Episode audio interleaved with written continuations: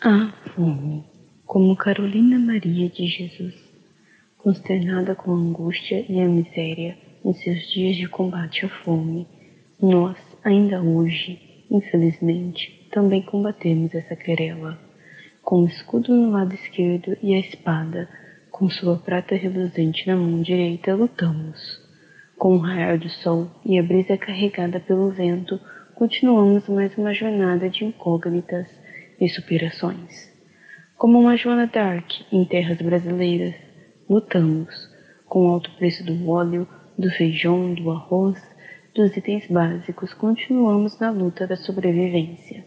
Ao encontro da esperança, a caixa de Pandora, a curiosidade humana, corpo e suas exigências de matar a fome, confutando o lixo com o resgate de sobras, como ato político e de sobrevivência.